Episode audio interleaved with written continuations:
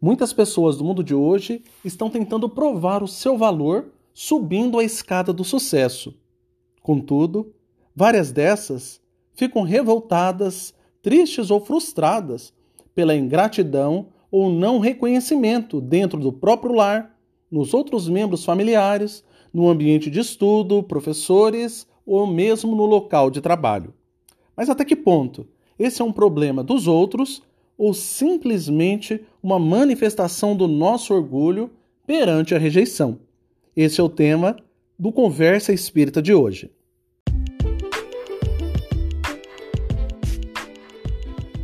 Meu nome é Patrick Garcia e o podcast Conversa Espírita é uma produção do Departamento de Mídias Sociais do Charlotte Christian Spirit Center em North Carolina, nos Estados Unidos. Na nossa última conversa, nós tivemos a Carolina Ribeiro, lá do Las Vegas Christian Spirit Center, em Nevada. Foram tantos os recados, tantas as mensagens carinhosas pedindo para que nós desdobrássemos aquela conversa, que nós decidimos conversar novamente com a Carol no episódio de hoje. Uma dessas mensagens nós vamos reproduzir aqui, que é do Fernando Neto. Boa noite, Patrick. Boa noite a todos que estão escutando esse podcast. Meu nome é Fernando. É, eu resolvi mandar essa mensagem porque o último podcast, para mim, caiu como uma luva né? Eu sempre escuto as mensagens espíritas, seja suas, seja do Haroldo, Chico Xavier. Eu sempre escuto antes de dormir, que eu acho que é o momento, né, que a gente está mais tranquilo, mais calmo e aberto para escutar as mensagens e entendê-las, né? E quero agradecer muito a Carol. Carol também muito bacana. É, isso que vocês compartilharam, o tema né, do livro Brasil, Coração do Mundo, Pátria do Evangelho, e o ponto que vocês tocaram sobre a espiritualidade aqui nos Estados Unidos, eu estou morando aqui, recém-chegado, e fortalece a nossa crença, né, de que todos os lugares precisam da doutrina. Né? O Brasil, nosso país iluminado, a gente sabe disso, a gente que vem de lá, e a gente sabe a força que tem a fé no Brasil, né? E poder trazer para cá, usar, né, essa força que a gente tem para tentar espalhar as mensagens, isso é muito bom. Eu fui surpreendido porque eu sou espírita desde sempre, não sou um profundo conhecedor da doutrina, estudioso, eu tenho que estudar mais, sempre me cobrei isso e agora estou tendo a oportunidade aqui. Sempre achei que era uma coisa nossa do Brasil, mas vocês mostraram que não, que aqui também precisa da doutrina, né? A gente acha que o país, os Estados Unidos já estão no ápice, não precisam de nada mas quando a gente vai a fundo, vê né, o quão capitalista é, materialista, a gente sabe que é nesses lugares que a doutrina precisa estar mais presente. Né? A alma precisa ser mais trabalhada. E é isso, estou gostando muito, muito obrigado sempre. Eu aconselho a todos a ficarem ligados para o lançamento do, dos próximos episódios, escutarem antes de dormir que a gente dorme com uma energia muito boa e acorda melhor ainda. E vamos em frente, né? Parabéns a vocês e obrigado aí pelas mensagens. Um abraço.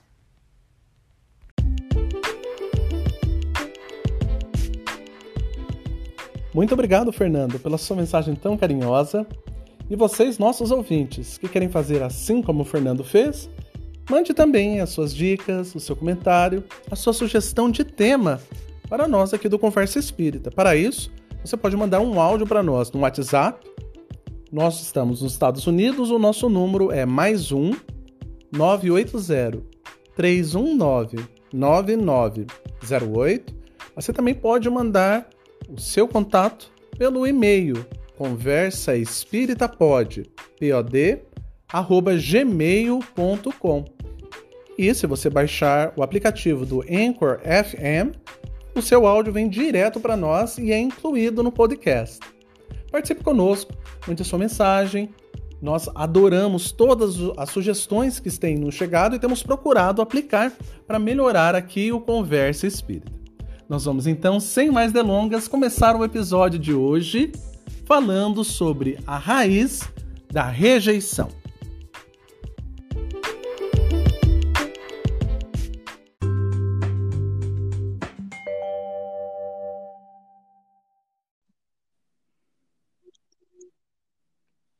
Muito bom, gente. Nós vamos iniciar então mais um episódio do Conversa Espírita, depois da excelente repercussão uh, do nosso da nossa live que nós colocamos no último episódio, que foi para Carol também. Uh, o pessoal assim falou muito, comentou muito, foi muito, muito 10. E nós temos a Carol de novo. Oi, Carol. Oi, tudo bem? Tudo bem, pessoal? Seja bem-vinda. Ah, seja bem-vindo aqui conosco novamente, agora para um episódio de verdade, né? Não a nossa live nós tivemos. Carol, você pode contar um pouquinho sobre você, sobre o Grupo Espírita em Las Vegas, sobre as atividades, por favor? Sim, estamos aqui já partindo para o terceiro ano. Uh, nossa casa já tem bastante atividade, né? Temos a, a palestra pública, temos os estudos, temos a caridade, fazemos nossos encontros, tem outra casa espírita aqui também, é, que a gente caminha junto, graças a Deus, nos apoiando, e temos as atividades tanto em português quanto em inglês, e a outra casa, que é o Allan Kardec uh, Spirit Society of Las Vegas, eles também fazem português e espanhol. Então, é, é muito bacana uh, a amizade que a gente tem aqui, né, nos Estados Unidos e, e todo esse trabalho que a gente faz junto. Eles nos auxiliam também na caridade, a gente participa dos encontros fraternos juntos, então é bem, é bem bacana. É bem bom, bem, bem gratificante.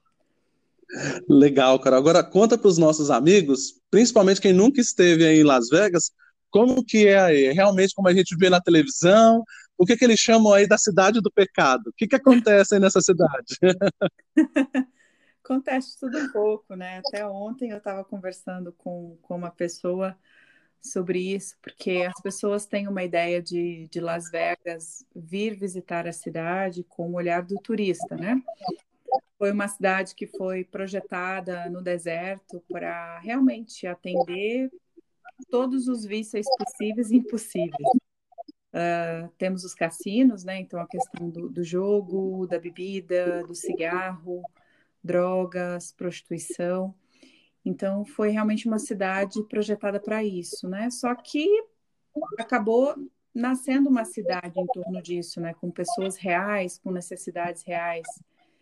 E eu estava justamente conversando isso com uma pessoa ontem, porque a cidade, toda a economia da cidade gira em torno disso, né, dessa indústria do cassino, né, do jogo.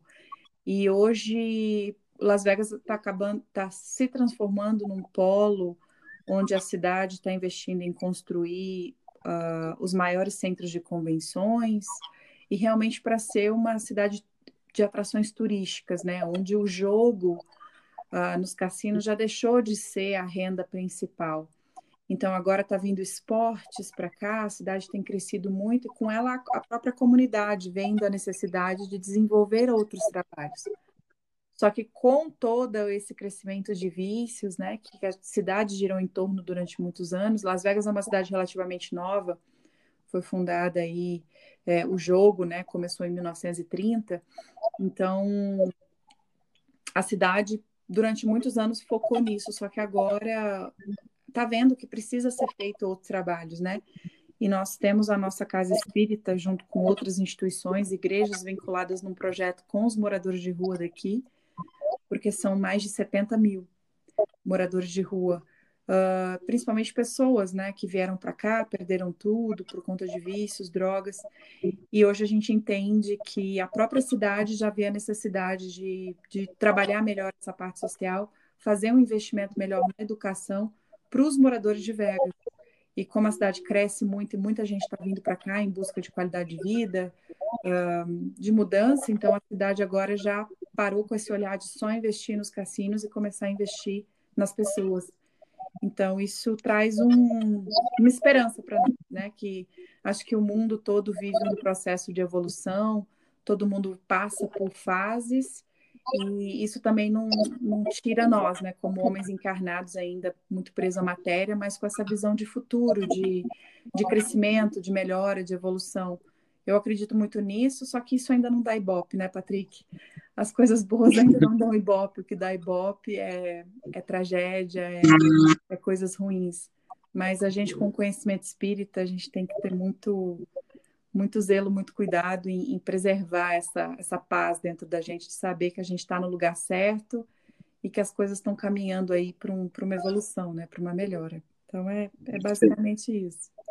É isso aí. Quando você fala assim, tem 70 mil moradores de rua, a pessoa fala, poxa, Carol, é exagerado, né? Tem muita cidade aqui no Brasil que não tem 70 mil, mas, gente, olha, é, é, é isso é. mesmo, é muita gente lá. Eu lembro quando a gente esteve aí, né, Carol?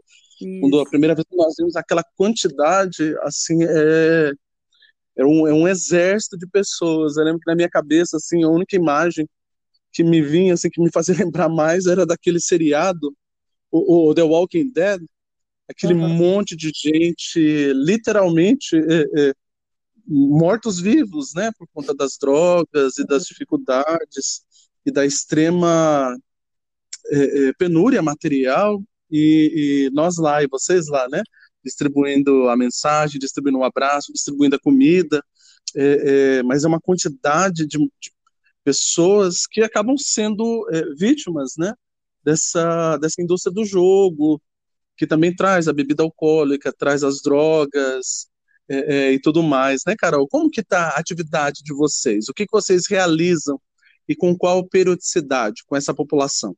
Então, hoje, a, devido a esse grande número né, de moradores de rua, no começo eles ficavam muito numa determinada área da cidade, que é a parte de downtown, uh, ali em torno de um cemitério e perto dos shelters, né, dos abrigos, e muitos uh, em estados assim bem, bem complicados.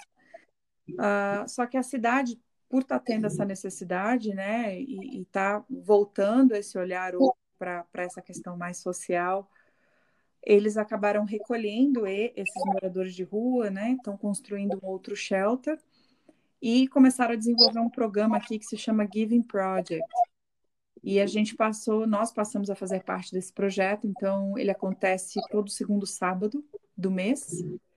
E nós não podemos mais uh, atender esses moradores de rua oferecendo comida, uh, mantimentos ou qualquer outra coisa na rua. A gente precisa estar vinculado com a cidade, até mesmo porque, como nós já somos uma non-profit legalizada, até mesmo por questões de higiene, segurança, porque infelizmente ainda esses, irmãos eles é, por mais que a gente tenta levar o alimento, alguma coisa, eles acabam deixando isso nas ruas, acumulam muito lixo.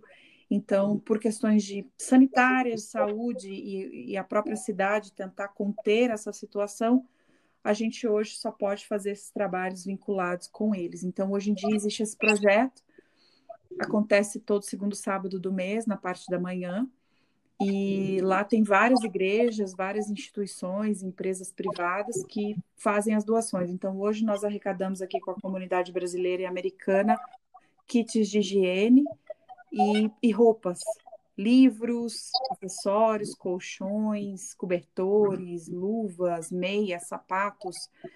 E a gente faz as doações com isso. De vez em quando a gente contribui com, com a comida para eles, né?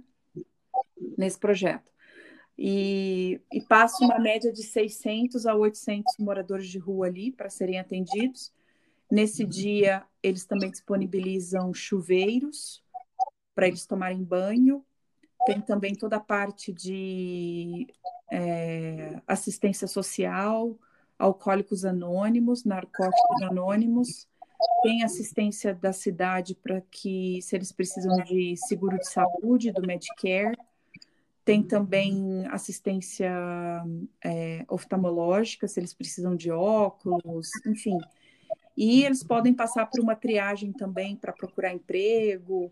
Uh, então, está tendo todo um apoio. E a cidade hoje desenvolve também uh, uma equipe e que a gente está tentando educar a maioria das pessoas. Por exemplo, se você tem um estabelecimento comercial e tem um morador de rua que fica dormindo na frente ou que está por ali alojado ou pedindo alguma coisa, você pode ligar para esse hotline e essa equipe vai, não é polícia, e eles vão lá auxiliar essa pessoa, né? Então, eles passam por um cadastro, se precisar de auxílio médico, eles são encaminhados para os hospitais, e fica até mais fácil quando eles são cadastrados nesse banco de dados, porque, por exemplo, tem muitos casos de familiares que estão buscando por esses irmãos, né?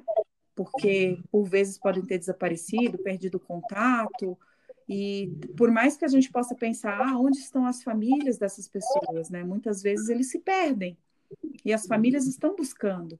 Então, quando esses irmãos passam por esse cadastro,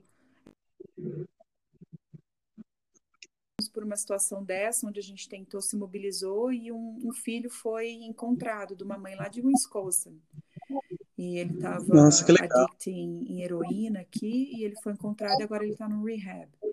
Então, assim, é muito importante esse trabalho que a cidade está fazendo, sabe, Patrick? A gente está bem, bem animado. E nós estamos querendo agora engajar as nossas atividades com eles também numa questão de, de hotline de suicídio e também contribuir é, em outras causas aí com eles, porque uma vez por mês ainda não é suficiente, né? Tem muito trabalho para fazer. É, é, muito bacana essa, essa relação que vocês têm junto com a cidade, né? Com, com o município, que uh, vocês também fazem parte do network de assistência social aí da, do condado, e outras instituições veem vocês, é, torna a instituição conhecida, vê que a doutrina espírita é uma doutrina de prática, né? de prática atuante é, dos ensinos cristãos. E aqui em Charlotte também, a gente estava fazendo as atividades sempre do lado de fora do shelter, e agora nós estamos dentro também em parceria com eles. E nesse último final de semana aqui, Carol, foi maravilhoso, que aí o, o, o a própria instituição, né, os assistentes sociais, a direção do, do, do shelter, ou do albergue, para quem é do Brasil não sabe o que o termo significa, né, do, do para moradores de rua, eles já conseguem identificar a gente como pessoas diferentes, que Sim. não está ali simplesmente só para doação, mas que tem esse contato, que abraça eles, que ora junto com eles. É muito comum, é, nos momentos de oração lá, eles chorarem, é, se entregarem, realmente ter essa vivência é, de espiritualidade ou de religiosidade. E quando a gente termina, a gente também não vai lá só por eles, a gente também dá um abraço em cada trabalhador que está realizando atividade, agradece muito por eles. No momento da oração geral, nós oramos junto com os moradores de rua, né? Uhum. Para que eles orem e agradeçam a Deus por esses trabalhadores que estão ali, que são empregados, né? Sim. Mas estão empregados em algo que faz o bem. Então é, é, uma forma muito bacana de nós mostrarmos a cara do Espiritismo, não é mesmo? Sim, com certeza. Bom, mas o nosso tema de hoje, que a gente está convers conversando com a Carol aqui, convidamos ela novamente, é para falar sobre um tema muito legal, que é sobre uma obra, um livro que a Carol é que trouxe para nós e sugeriu, que é um livro que diz sobre a raiz de rejeição. Carol, fala para nós sobre a autora desse livro aí. Quem que é essa Joyce Meyer? Qual a, a trajetória dela e por que, que esse livro impactou tanto você? É, então, esse livro ele é, ele é uma obra fantástica, ele é um livro bem curtinho, eu acho que toda pessoa no planeta Terra deveria ler. ele é um livro que me impactou muito, porque a Joyce, ela é uma autora americana, ela é uma pastora, e ela fala sobre essa questão da raiz da rejeição, né? Porque tudo que não comunica amor uh, soa para nós como uma rejeição, né? Nos sentimos rejeitados.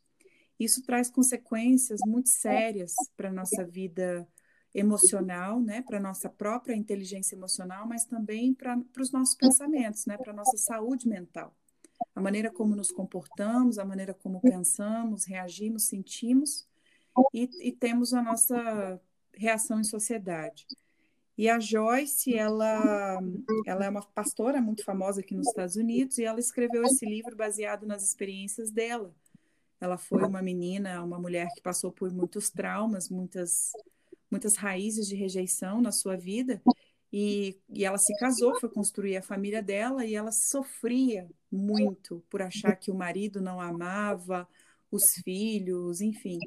E eu conversando com o Patrick, a gente estava falando justamente sobre isso, essa questão nossa, né, de, de seres humanos e principalmente a gente com a, o olhar espírita que temos e o conhecimento de que tudo é, inicia na nossa mente, né, no nosso pensamento e, e isso afeta diretamente nas nossas crenças de identidade, na nossa crença do nosso ser, na nossa crença da nossa capacidade, na nossa crença de merecimento.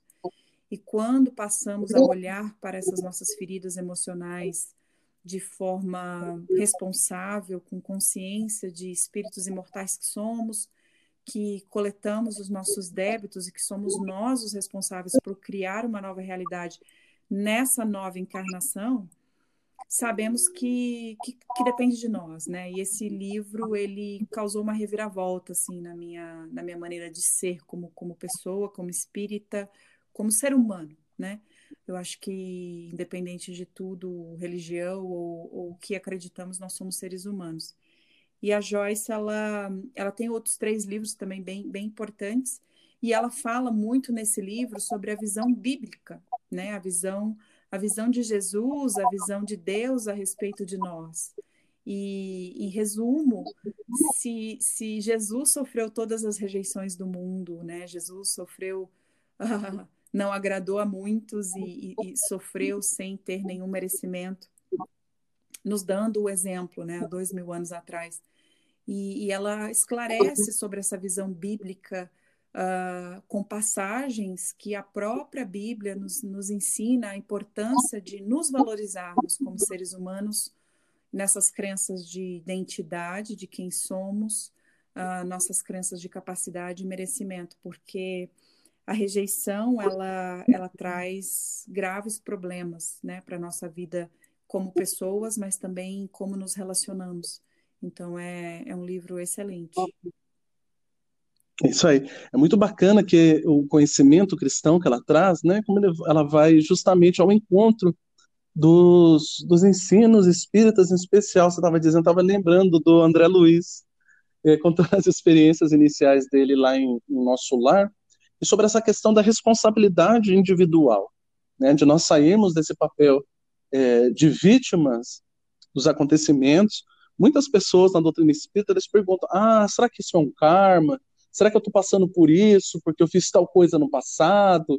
Ou será que Deus está passando uma, me dando uma expiação? A gente fica muito ligado a, a nós mesmos, uma construção de ideia de nós mesmos como vítimas das situações, né? Das situações é, espirituais, das situações fisiológicas, outros atos do mundo de outros, quando em verdade nós temos o poder de determinar o que fazer perante as situações, não é? né, Carol? Você já citou aí, por exemplo, o, o a Jesus Cristo, né? A, na primeira pregação de Jesus, quando ele vai na sua própria cidade falar dentro do, do, dentro do templo, ele é expulso da sinagoga, é levado até a porta da cidade e é mandado embora. Começa com a rejeição. E eu acho muito interessante que no prefácio do livro, a, a Josimar, ela fala né, que a rejeição começa como uma semente que é plantada em nossa vida, né? por meio de vários acontecimentos. Então, e essa semente, ela é alimentada por nós pelos nossos pensamentos. Né? A rejeição é um sentimento, correto?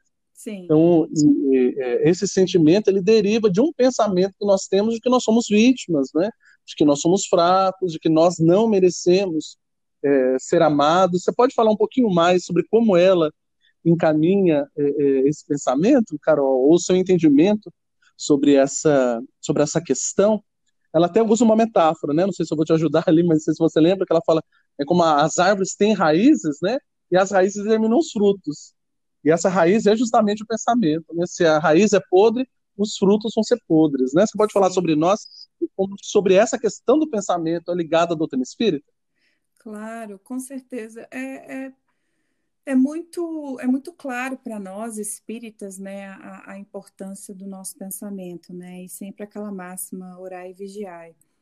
Essa questão do pensamento, Patrick, ela é, ela vai muito além do que a gente possa imaginar, né, porque uma coisa muito simples e que eu demorei anos, né, para compreender que bons pensamentos geram bons sentimentos e bons sentimentos geram boas atitudes. E más pensamentos geram más sentimentos e péssimas atitudes. E quando a gente fala isso, né, nós somos ah, tudo, tudo em torno de nós na nossa vida gira em torno dessa tríade: pensar, sentir e agir. Então, se muitas vezes nos pegamos tendo comportamentos ou ações que não gostamos, e quando eu digo atitudes, eu digo atitudes de falar, atitudes de, de fazer algo, ou não tomar atitude nenhuma, né? Porque se você não toma atitude nenhuma, você já tomou atitude de não tomar nada, né? E isso também remete a questões do tipo, ah, eu, eu, eu não fiz nada, e aí estamos nos eximindo da autorresponsabilidade, ou então jogando a culpa num outro, pelo fato de deixarmos a nossa vida à deriva. Então, essa questão da autorresponsabilidade de, não, eu penso, eu sinto, eu ajo, e isso vai gerar frutos bons ou ruins, dependendo a partir do momento do pensamento que eu tiver. E sabemos que pensamento é vibração, pensamento é conexão. Precisamos estar muito atentos com o que estamos gerando, com o que estamos emitindo, porque sabemos, né, pela doutrina espírita, que estamos o tempo todo cercados pelos espíritos, né? Como já dizia Kardec quando ele perguntou para os espíritos: os espíritos nos influenciam, né? Mais do que podemos imaginar, o tempo todo, praticamente 24 horas por dia, sete dias na semana. Então, a nossa responsabilidade de, ok, eu tenho um pensamento bom para vibrar bem e ter uma atitude boa, ou negativa para atrair certas companhias por afinidades, né? Então, a, a, nossa responsabilidade de entender que se as coisas não estão ruins, se as coisas não estão boas, né? Temos que observar para o resultado que estamos tendo na vida e falar, ok, não está bom isso aqui. Por quê? Vamos fazer o caminho inverso? a atitude que eu estou tomando está me trazendo esse resultado, eu não estou satisfeito. Vamos dar um exemplo clássico, né, Patrick, que é relacionamento marido-mulher. Eu estou tendo problemas no meu relacionamento com o meu marido. Por quê? Ah, eu estou sendo impaciente, eu não estou sabendo ouvi-lo, eu estou tomando isso como, ah, ele faz isso porque ele não me ama, e aí eu me irrito, eu discuto, e se eu parar para parar de discutir, parar de reclamar, parar de enxergar isso como uma rejeição, uma forma de não comunicação de amor dele, e ter sentimentos diferentes de perdoar, de entender, de ficar mais tranquila e pensamentos bons. Não, vai melhorar. Peraí, por que, que eu estou tendo esse sentimento? Ah, eu estou tendo esse sentimento de, de não amor, de rejeição, por quê? Qual é o pensamento que está vindo na minha cabeça para gerar esse sentimento? Ah, eu estou pensando que ele não gosta de mim porque ele não me dá atenção. Mas por que, que ele não me dá atenção? Vamos analisar isso com mais profundidade. Ah, pode ser que ele, ah, realmente ele está passando também por problemas no trabalho, problemas financeiros, ou ele está com alguma insegurança e não quer falar comigo. E se eu começar a dar suporte para o meu marido, para que ele possa se sentir tranquilo e seguro, conversar comigo, enfim, tem que partir de nós também fazer o caminho inverso, né? Atitudes, sentimentos e pensamentos, porque se a gente não chega na raiz, como diz a Joyce, a gente não consegue modificar muitas coisas na nossa vida, partindo do princípio de que somos responsáveis. E quando a gente fala de rejeição, isso está muito ligado com segurança ou insegurança nossa, do nosso ser. Porque a nossa base, né, como seres humanos, nós temos essas três crenças, né, que é a nossa crença da identidade, a nossa crença da capacidade e a nossa crença do merecimento. E a nossa pirâmide, ela é baseada no nosso ser, no fazer e no ter. Só que hoje por a gente ter muita insegurança e ter essa raiz de rejeição, nós vivemos essa pirâmide invertida. Nós vivemos faz, é, querendo ter coisas o tempo todo, porque se, se a gente tiver as coisas, nós vamos uh, nos sentir importantes.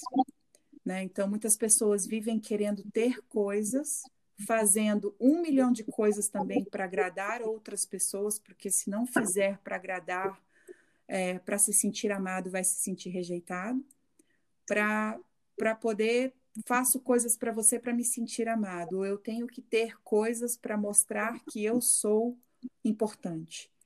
E isso é fincado como um castelo de areia, né? Porque a gente vive essa pirâmide invertida, porque o natural, o processo natural nosso, que é o processo que a doutrina espírita nos explica muito bem, é que temos que ser seres humanos bons, temos que curar em nós as nossas feridas, as nossas más tendências, temos que ter a nossa crença da identidade de que estamos aqui com um propósito e, e, e tendo essa nossa identidade do nosso ser, de quem somos, muito bem fortalecida, o fazer é consequência.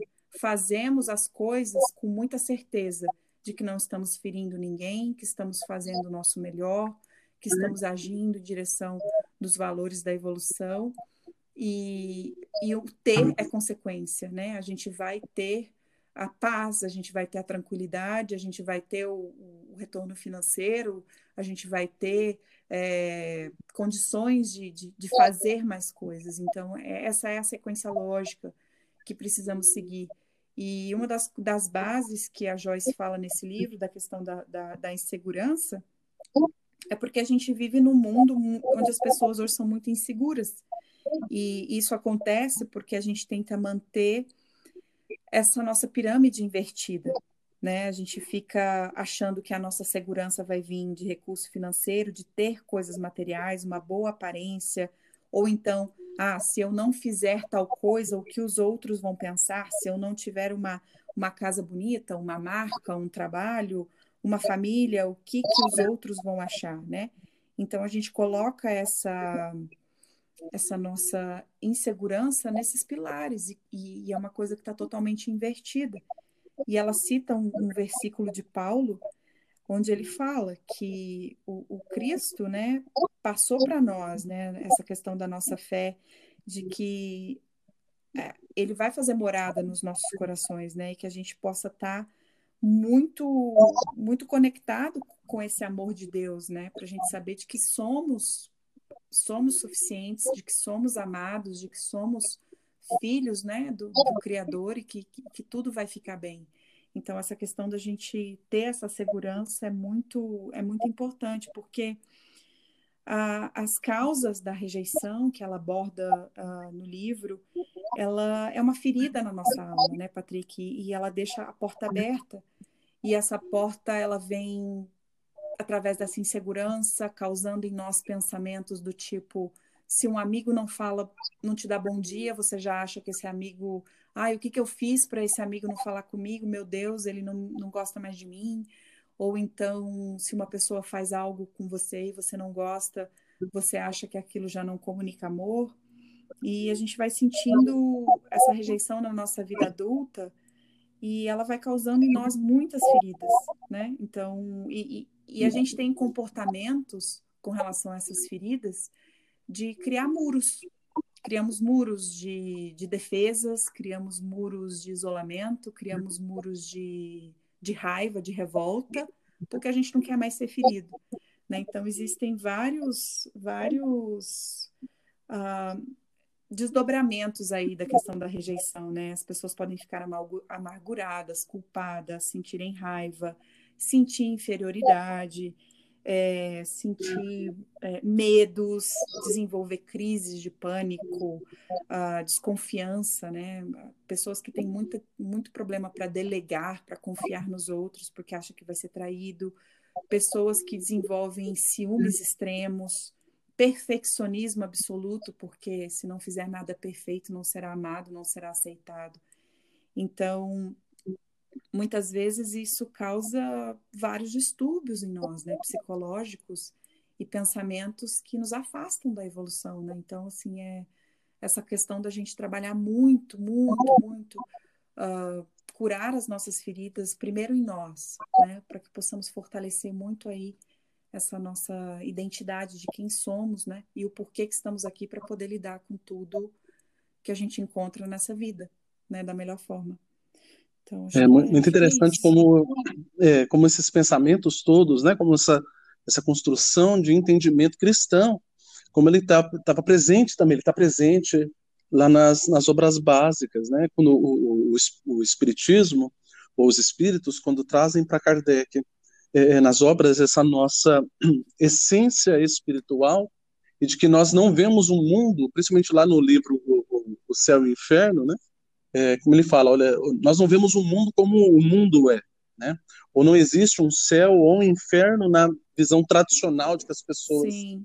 imaginam, né? Nós carregamos um céu ou carregamos um inferno dentro de nós, onde nós vamos. E essa questão de que a gente não vê o mundo como ele é, mas através nós vemos o mundo de dentro para fora, né? Quando nós observamos um dia aqui em Charlotte está um dia super frio, viu, Carol? Eu não sei qual é a temperatura em Las Vegas hoje. Agora nesse momento é até um pouco mais agradável, tá 6 graus Celsius positivo. Uhum. Mas é, a pessoa pode sair lá fora, olhar a natureza aqui de outono nesse momento e falar: nossa, que dia maravilhoso, como tá bonita a coloração das árvores, e está 6 graus, ontem estava menos 3, que bom que o dia está aquecendo, então a pessoa tem um olhar positivo perante aquilo, enquanto um outro indivíduo pode olhar lá fora e pensar, meu Deus, essas árvores mudando de cor é sinal de que o inverno está chegando, e eu detesto o inverno, e essa temperatura que não muda. Uhum. Ontem estava 6, agora está 6, as coisas estão piorando, então é o mesmo cenário, é o mesmo meio ambiente, é o mesmo mundo, mas cada um não vê o mundo como ele é. Nós vemos o mundo como nós projetamos ali dentro e nessas relações, como você colocou, né? A, a, a, no fundo, a rejeição ela não parte do outro, ela parte de, de nós e de uma visão errada que a pessoa que carrega essa grande rejeição, né? De ausência de amor, de amor próprio, de uma visão positiva de si mesmo, porque necessita da validação dos outros, né? dizer, olha, não, você é uma pessoa amada, não, você é uma pessoa boa, você é uma pessoa correta e não tem a validação por si mesmo, né? Por exemplo, no caso que você colocou, se a pessoa não me dá bom dia, opa, alguma coisa está errada, a pessoa não me ama, ela não me gosta. Uhum. Simplesmente às vezes a pessoa está com algum outro problema, ou ela está ocupada, ou ela, ou ela não simplesmente não te viu. Mas por conta disso, aí, por você não conseguir ter a validação do outro, nós passamos a nos questionar e indo em aspectos um pouco mais profundos, né, como tudo isso parte do, do orgulho, em verdade, né? Eu, eu necessito ser perfeccionista, eu necessito ter aprovação, Sim. eu necessito ser reparado pelo outro para que o meu orgulho não se sinta ferido e a partir disso a gente caminhe uh, adiante. Ainda no prefácio, Carol, lá do livro, é muito interessante quando ela fala assim que é, é, é uma verdade, né? Que ninguém atravessa a vida escapando totalmente da, da rejeição, né? Não. Todos nós vamos ser rejeitados em algum, em algum nível, e, mas a gente não pode ficar centralizado, né? Ficar enraizado, como ela coloca lá no, no na metáfora, né? A árvore está presa ali na vergonha, ou na culpa, ou nessa autoimagem podre, né? Ou pobre que as pessoas é, podem carregar por conta das rejeições. Como você colocou, o próprio Cristo foi rejeitado.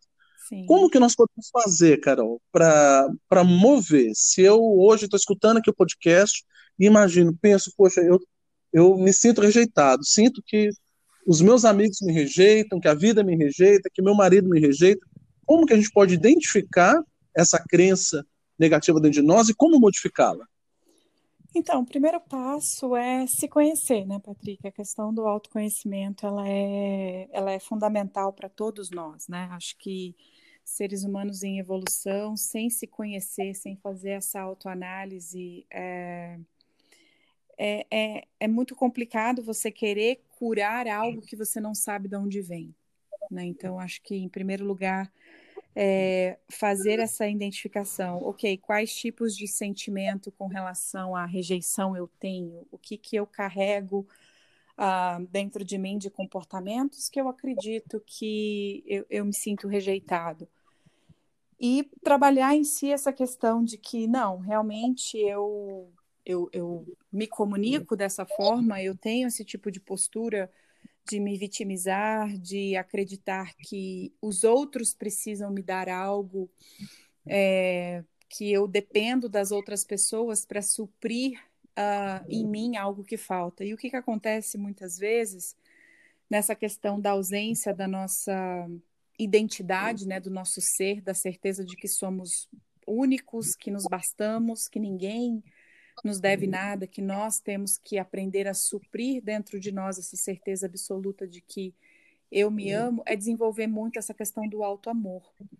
Porque se paramos para pensar, tudo isso é uma forma de, de fuga, né? De não querer olhar para nós, para as nossas falhas, de não nos perdoar por carregar culpas, por não uh, aceitar quem somos, né? Com as nossas fraquezas. E, e isso a gente está sempre olhando para o lado, olhando para as nossas atitudes. Quando a gente começa nesse processo de autoconhecimento, de mudança, é muito comum as pessoas falarem assim: nossa, deu o primeiro deslize, aí a pessoa fala assim: poxa, eu não consigo me controlar, eu não consigo melhorar.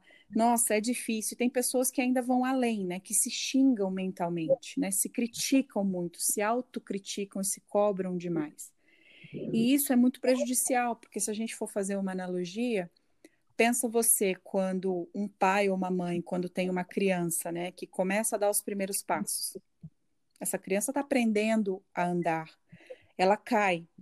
Um pai e uma mãe não vira para essa criança e fala assim: "Olha, tá vendo? Você não sabe andar, não vai conseguir, pode parar que não vai dar certo". O que, que é a, a atitude normal? Não, levanta, vai dar certo, incentiva. Durante o dia, quantas vezes nós olhamos para os nossos familiares, amigos, pessoas queridas, uh, cônjuges, uh, enfim, pessoas que estão fazendo alguma coisa nova que estão com dificuldade ou então passando por qualquer situação e a gente tem sempre uma palavra amiga, sempre um encorajamento. Não vai dar tudo certo, não se preocupe, olha, você está fazendo o seu melhor, tenta de novo. Mas quando é conosco, a gente se cobra, a gente se critica, a gente fala que não vai dar certo, que a gente não vai conseguir.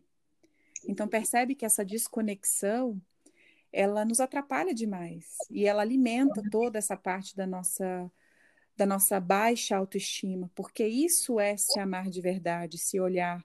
E o mandamento já é esse, né? Amar o próximo como a ti mesmo.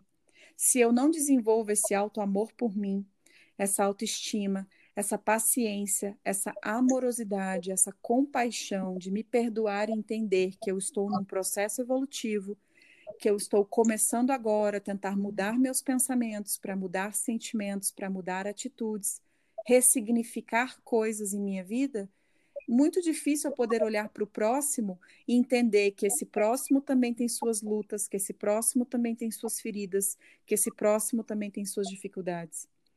E aí a gente não consegue ter aquela empatia real. Aí a gente olha para a atitude do outro e toma aquilo como, ah, ele não gosta de mim, ou ele me ofendeu, o orgulho, né? A gente não consegue se relacionar com o outro e amar verdadeiramente alguém se eu não me amar primeiro. E Jesus já nos ensinava isso. Então, a gente precisa parar de se criticar, diminuir essa questão da crítica interna, trabalhar mais essa questão do alto amor, de quando vier esses pensamentos de crítica, falar: não, ok, eu estou tentando, eu vou conseguir, eu vou tentar mais uma vez. Porque às vezes a resposta que a gente busca para qualquer coisa na nossa vida vai vir na décima primeira tentativa. Só que chega na décima, a gente desiste muito fácil. A gente tem muito medo do desconhecido.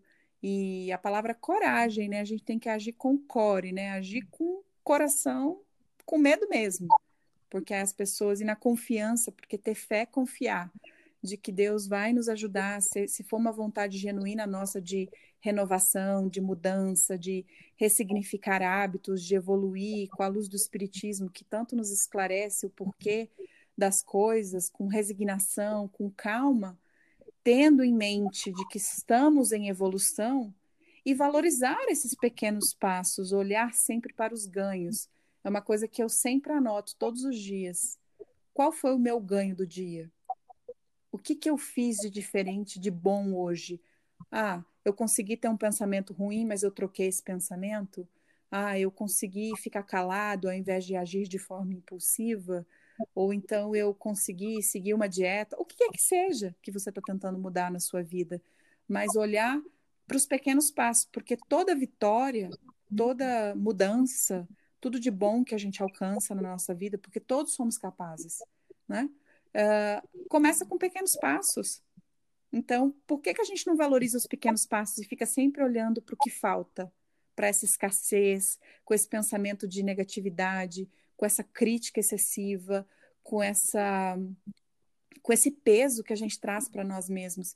Isso nos impede até de sermos bons espíritas, de sermos bons seres humanos para a sociedade, porque a gente fica nessa busca frenética de, de buscar, de preencher esse vazio que temos por não nos amar, buscando no outro, que o outro tem que fazer para mim, o outro tem que me dar.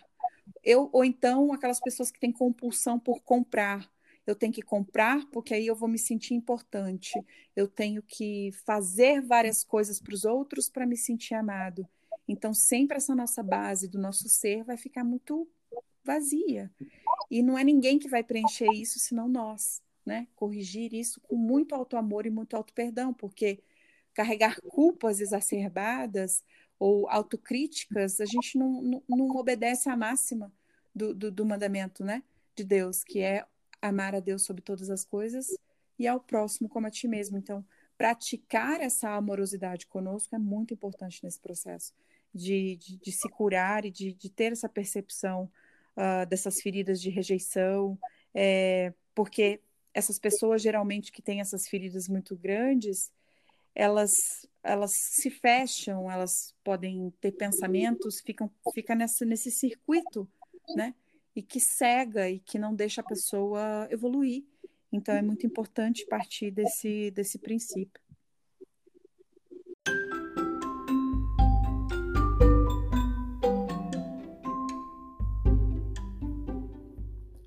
Muito legal, meus amigos. Nós vamos fazer então uma pausa agora nessa conversa com a Carol Ribeiro para nós tocarmos uma música espírita, para renovarmos os nossos pensamentos, para processarmos um pouco também esses aprendizados todos sobre rejeição e retornamos logo em sequência.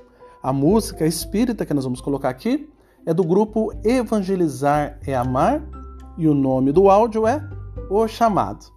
Curte aí conosco.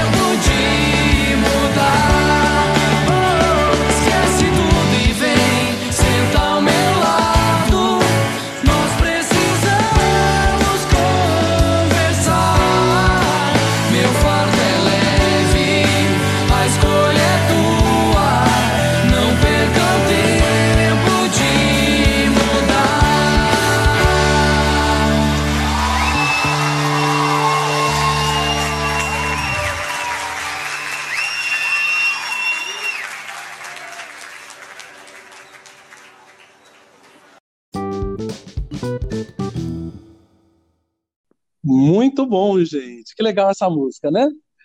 Carol estava falando aqui sobre a questão do Cristo, né, Carol? E os ensinos de Jesus, essa forma de nós podemos bem aceitar uh, o processo de rejeição, que é algo normal na, nas nossas vivências, e também essa questão da autoimagem que nós temos. E por falar em autoimagem, é muito interessante que assim, que como ela coloca a, a autora, a Joyce, que a, a cruz é o maior símbolo de rejeição da história da humanidade, né?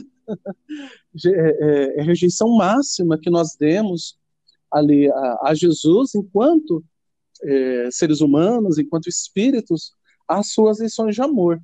E mesmo enfrentando a rejeição máxima que tem sido levado né, a, a, a pena de morte, a ser pregado né, nessa cruz, o Cristo mesmo assim não deixou de amar, não é isso, Carol? Então, que lição tem aí para nós?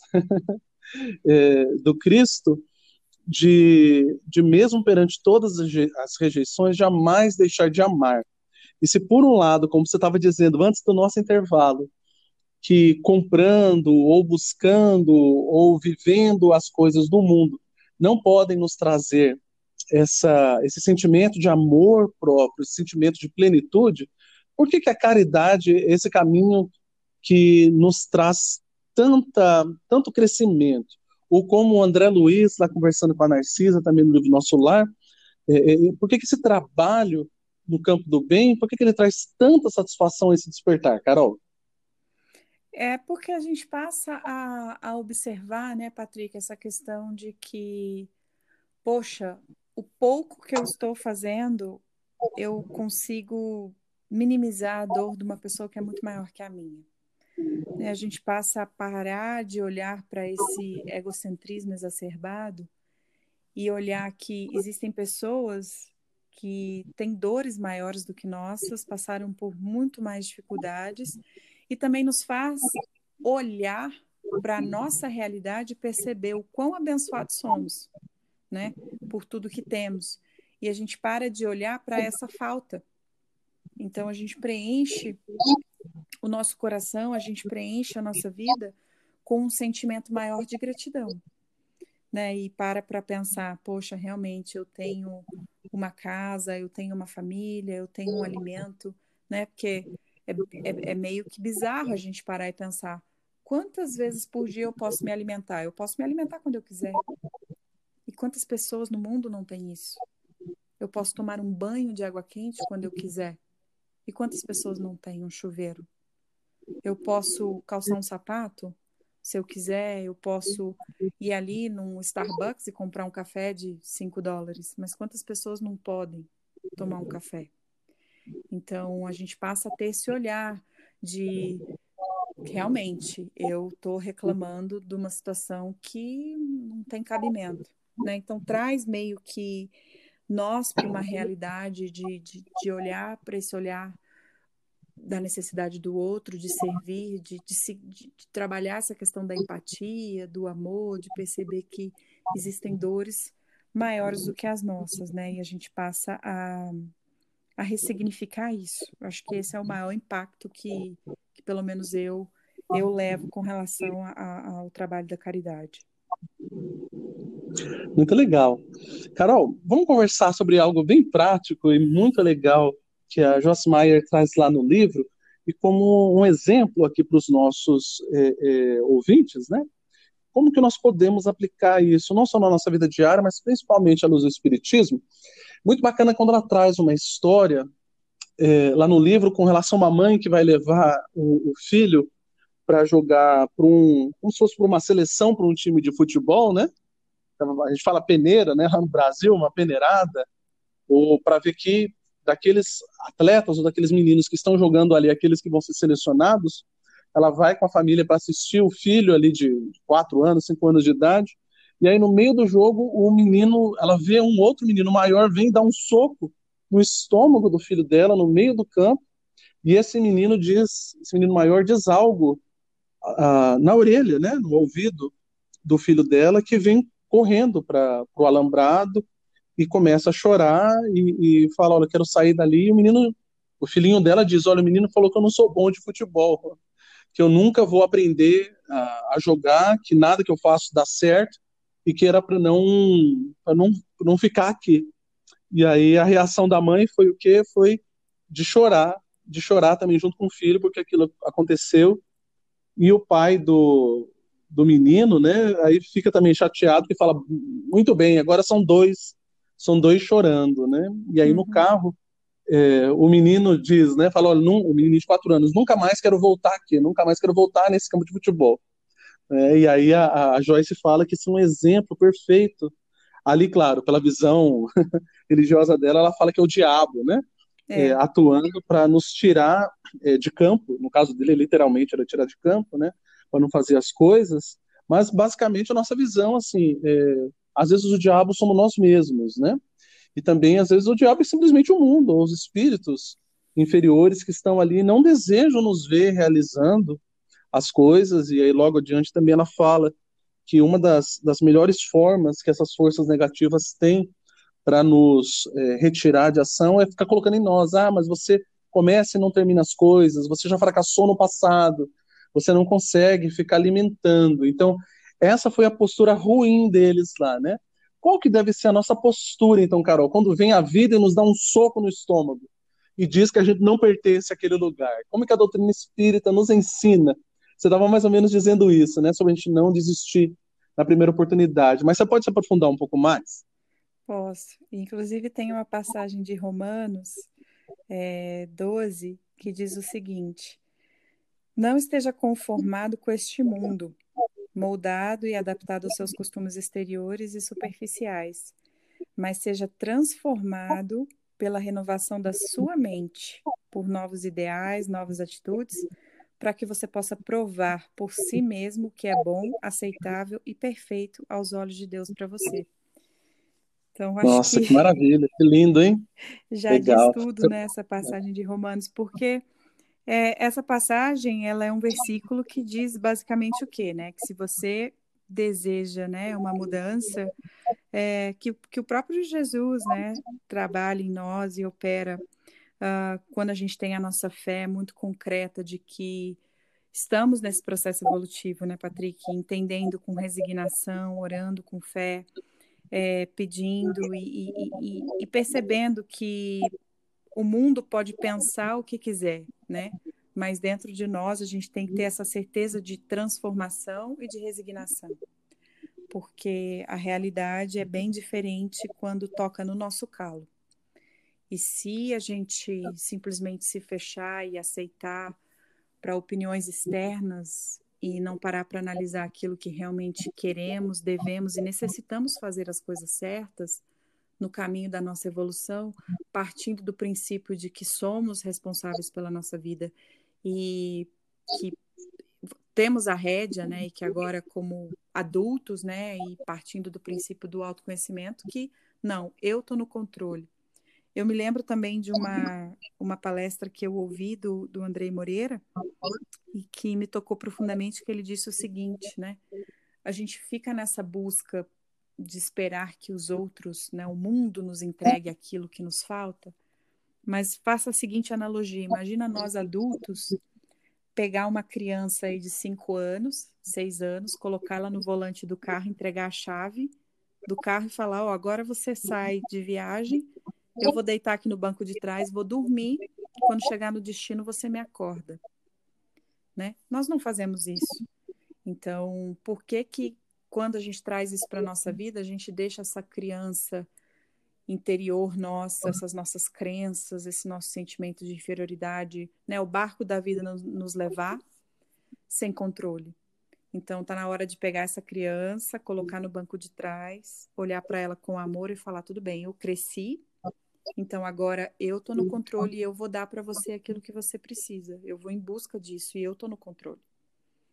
Então a gente precisa colocar essa nossa criancinha ferida no banquinho de trás, no cinto de segurança e assumir o controle da nossa vida com pensamentos positivos e principalmente, né, quando a gente aprende a controlar o nosso pensamento, a meditação nos ajuda muito porque precisamos aquietar a nossa mente, mas viver no presente né? Trabalhar essa questão da presença no agora. Não viver exacerbadamente no, no futuro, ansiosos e nem presos ao passado com mágoas e culpas que às vezes não tem nem mais cabimento a gente carregar isso, até mesmo porque no passado não tínhamos o entendimento, maturidade que temos hoje, então é é meio que louco assim carregar essas culpas. Então, quando a gente vive atento no momento presente, nós temos consciência de cada passo que estamos dando.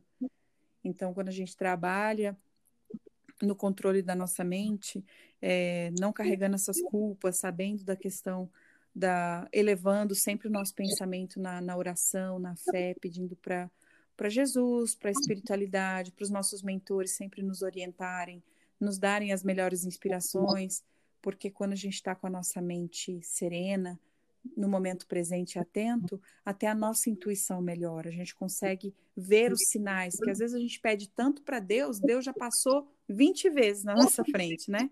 Com todos os sinais, só que a gente não está atento, porque a gente está muito ansioso ou muito preso ao passado. Então, trabalhar isso também é uma forma de, de, de ter esse controle, né? De curar isso.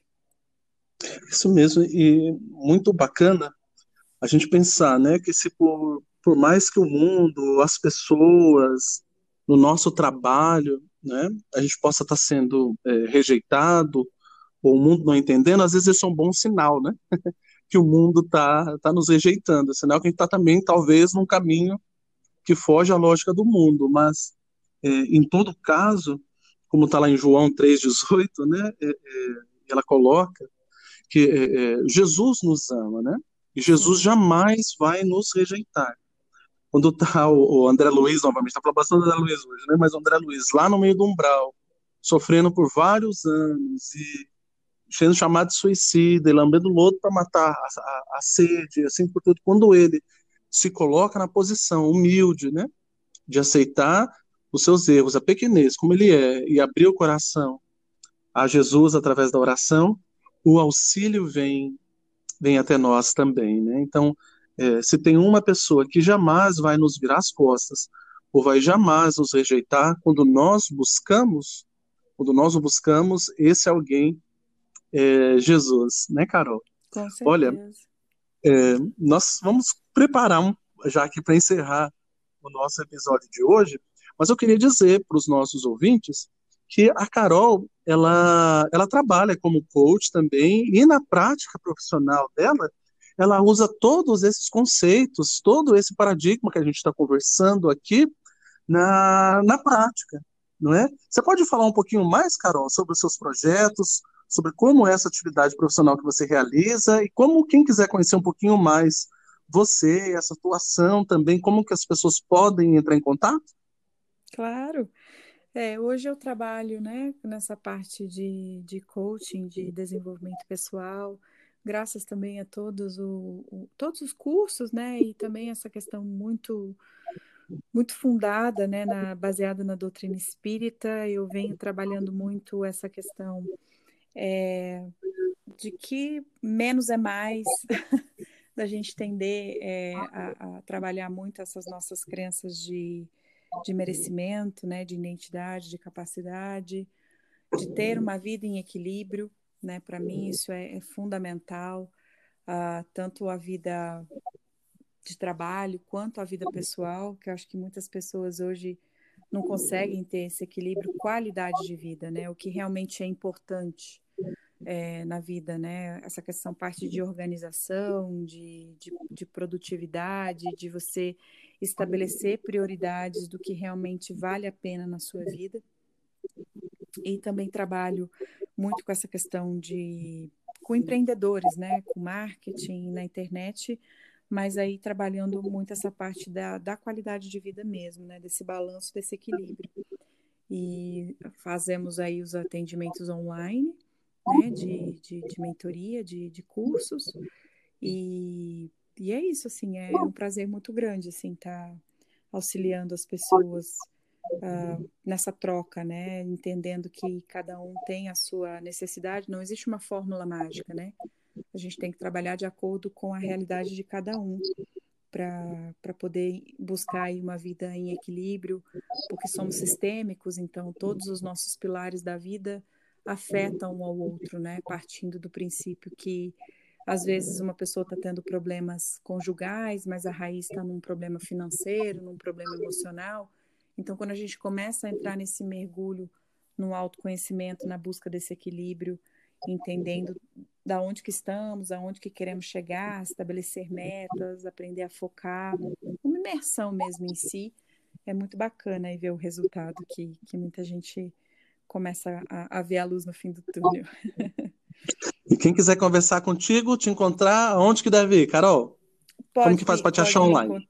Pode me encontrar no Instagram, que é Carol Dan Ribeiro, ou pode me mandar um e-mail, que é carolroldão.gmail.com. Maravilha.